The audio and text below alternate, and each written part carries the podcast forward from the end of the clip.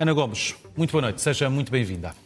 Boa noite. Uh, eu pedia-lhe um comentário, uma reação, não só ao que temos estado a assistir, como também àquilo que ouviu já do Presidente Lula da Silva e das reações internacionais ao que se passa em Brasília. Antes de mais, uh, louvar o nosso Presidente da República, o nosso Governo, o nosso Presidente da Assembleia da República, que foram rápidos a imediatamente condenar esta tentativa de golpe golpista, porque é óbvio que uh, isto se insere num esquema organizado, preparado, premeditado.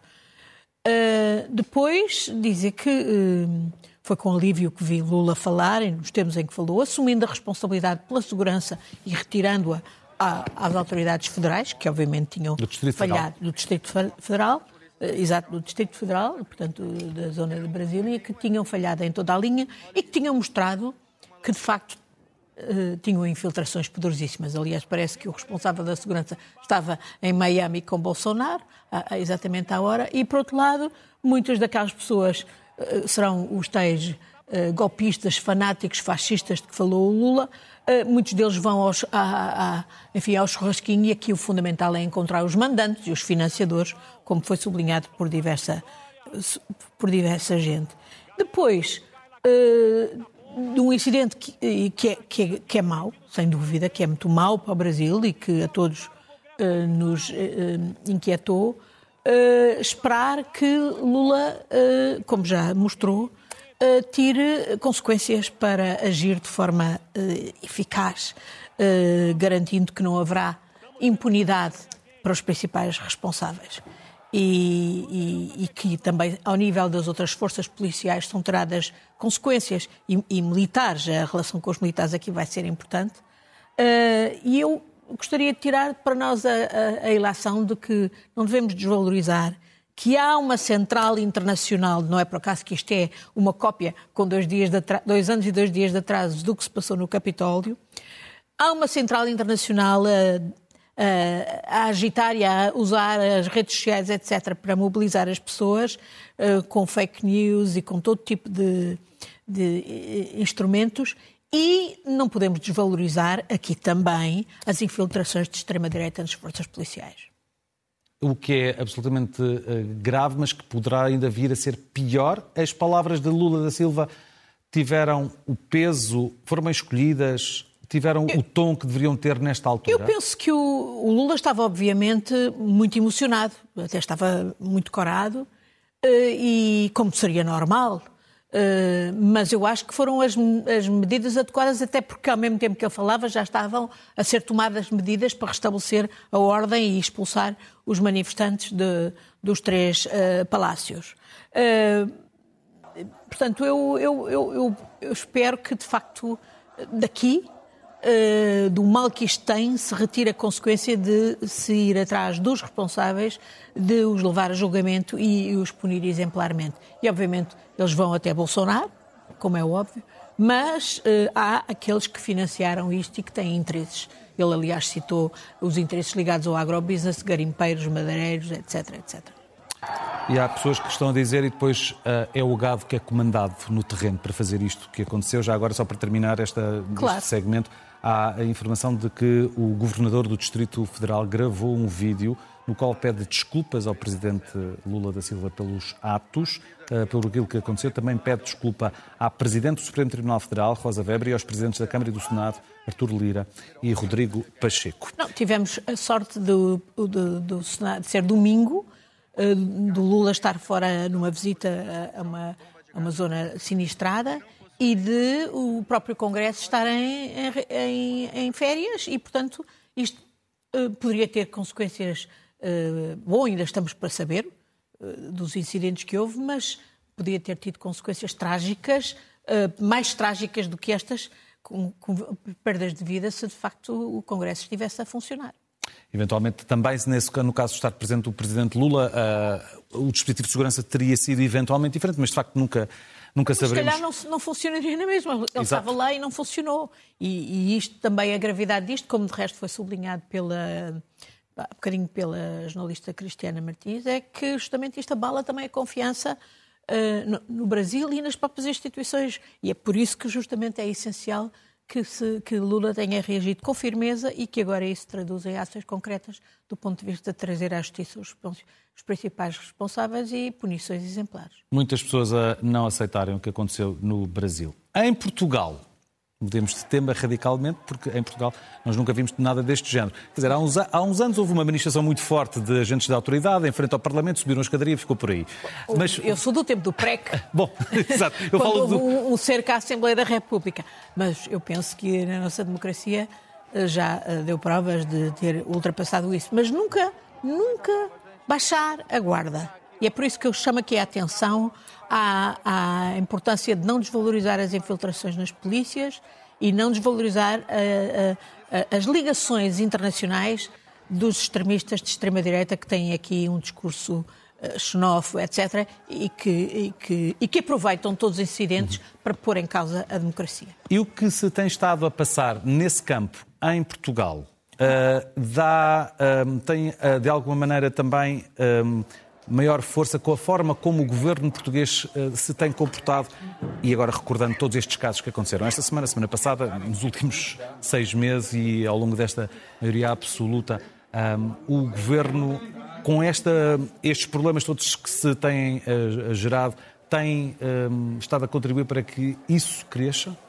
Rodrigo, também isso causa muita inquietação em muita gente eh, e, e que vê que, no fundo, todos esses eh, esse deslaçar e esse desacreditar das instituições democráticas uh, acaba por fazer o jogo de, dos extremistas que querem acabar com a democracia. E é, portanto, essencial que ninguém lhes faça esse jogo, a começar, obviamente, pelo governo e pelo, e pelo PS, que é o partido uh, que tem a maioria absoluta. E nesse aspecto eu devo dizer que, bom, se a, se a palavra estabilidade tem sido o mantra do PS, eh, os últimos acontecimentos mostram eh, de facto, uma tremenda instabilidade. Uh, 13 demissões do governo em nove meses é obra. Eu não me lembro em, que em democracia tenhamos vivido qualquer coisa assim. Isto é bastante grave. Quer dizer, nesse aspecto, estável então foi a geringonça. Uhum. e eu não quis que se deitasse pela borda fora a geringonça. Aqui, o que é essencial a questão essencial é que o Primeiro-Ministro se compenetre que tem que fazer o seu trabalho, que é governar, correspondendo à confiança que os portugueses, que a maioria dos portugueses lhe deu quando lhe deu a maioria absoluta. Governar, sentar-se, coordenar, ter objetivos, ter metas, pôr os ministros a, a funcionar e, naturalmente, uh, ter a, uh, tratar de pôr gente competente e não fidelidades que secam sempre tudo à, à roda e não são, não, são, não são saudáveis para a democracia. O Presidente da República, eh, que no fundo teve aqui uma intervenção decisiva ao longo de toda esta crise, não é? Eu acho que aquele embate com aqueles cidadãos eh, zangados de Mursa, os imigrantes uhum. de Mursa, deve ter contribuído para acordar o Presidente da República. Acha? Acho, acho que sim. Repara, ele não teve Natal, uh, uh, andou por todo lado e, e, no fundo, ele foi conduzindo isto, uh, todo este, todo, enfim, e, e, e, como, como era indispensável que se conduzisse, não se podia passar uh, por cima do, das coisas graves que se passaram. Mas ele, entretanto, deu claramente um ano a este governo para, para, para, para recuperar, para fazer o que tem que fazer. Quase um ultimato? Na prática é isso.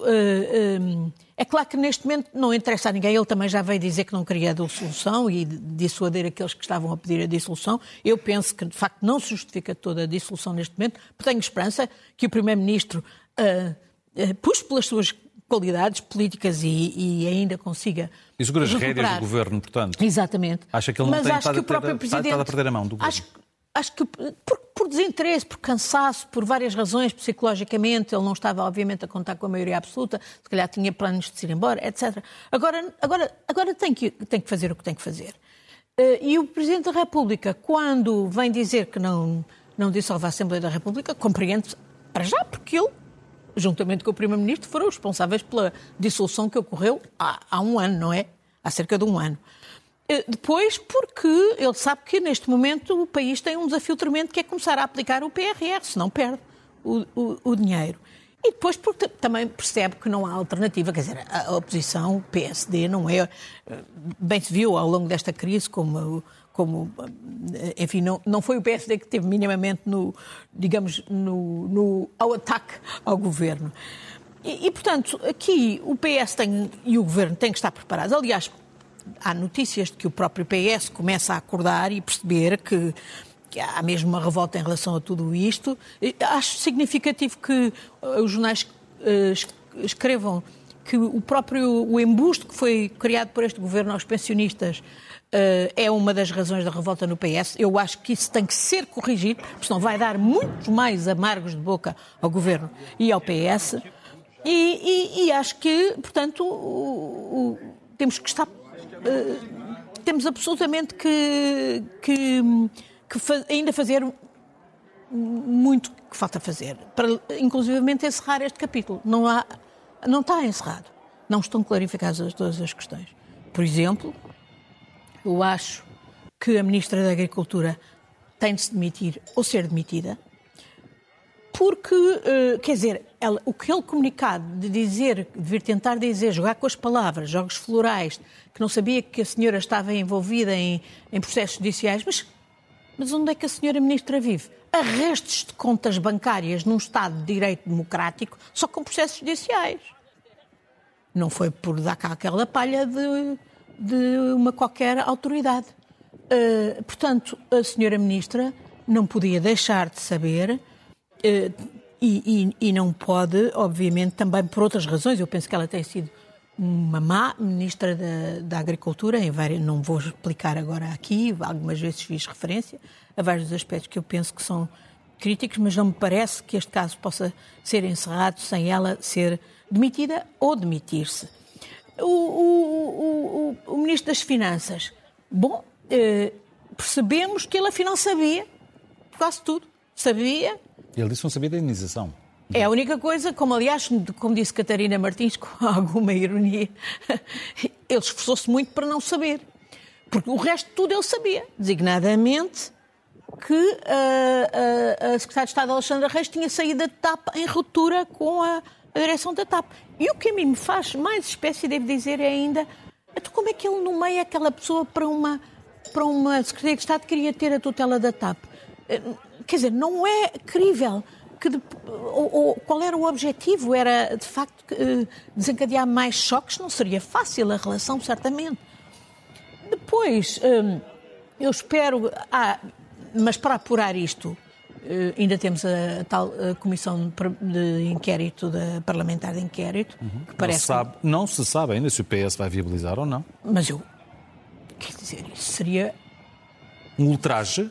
Absolutamente, quer dizer, seria, seria um tiro um, um tiro no pé para o próprio PS não viabilizar uma comissão de inquérito para que se apure tudo, porque sabemos que há muitas coisas que ainda estão para apurar. Se há outras indenizações chorudas, até se ouve dizer que até noutras empresas públicas, como por exemplo a Caixa Geral de Depósitos, houve esse tipo de indenizações, isto, perceber as desigualdades salariais, etc. Há muita questão ainda a aclarar e eu espero que isso se faça através da Comissão Parlamentar de Inquérito. E depois há outras coisas que estão a vir. Por exemplo, esta história da, da, da notícia de ontem ou de hoje, não sei, do, da antiga, anterior secretária de Estado do Turismo, que até me dizem que é uma pessoa muito capaz. Enfim, uh, que. E, e, que de repente, sem mais nem ontem, vai para, para a privada exatamente para uma empresa que tutelou e que beneficiou enquanto governante. É eh, perceber-se que, uh, no fundo, a regulação para impedir as portas giratórias não tem dentes. Porque se a sanção única que a senhora enfrenta é não voltar a funções públicas nos próximos três anos. Ela, com certeza, já esteve em funções públicas, já fez tudo o que queria fazer, designadamente beneficiar quem entendeu, e agora vai, eh, eh, aparentemente, recolher o proveito disso. Eh, este é um caso que, obviamente, exige que o Governo e a Assembleia da República tomem, legislem para que isto não, não continue com assim o que é que eu lhe posso dizer mais? O mecanismo de verificação das competências e das idoneidades dos membros do governo. Eu acho que aí a responsabilidade é muito clara, é do governo. O governo é que tem que fazer. E sempre foram os governos que fizeram essa.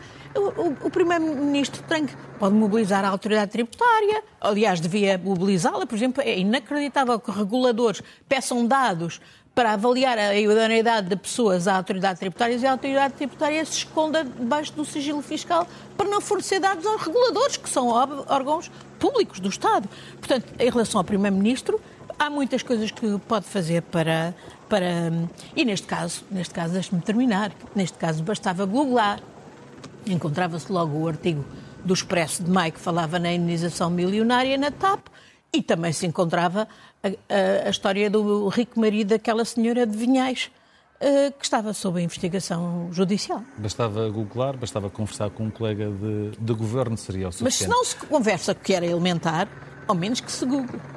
Ana Gomes, hoje o nosso espaço é condicionado por aquilo que se está a passar. Muito obrigado por, eh, vindo, por ter vindo. Queria só deixar notas finais muito rápidas. Queria deixar três notas finais muito rápidas. É que houve o funeral de Linda de Souza, eh, com muita emoção dos imigrantes portugueses em França e de todos nós, aqueles que, que de facto entendem que as questões do, da, da imigração são realmente muito importantes para um país como o nosso e nós não podemos tolerar o discurso xenófobo contra os imigrantes com I, que era, que era a Linda de Souza e todos aqueles que tiveram que partir para a França e para, a, a, e para outros países em busca de uma vida melhor.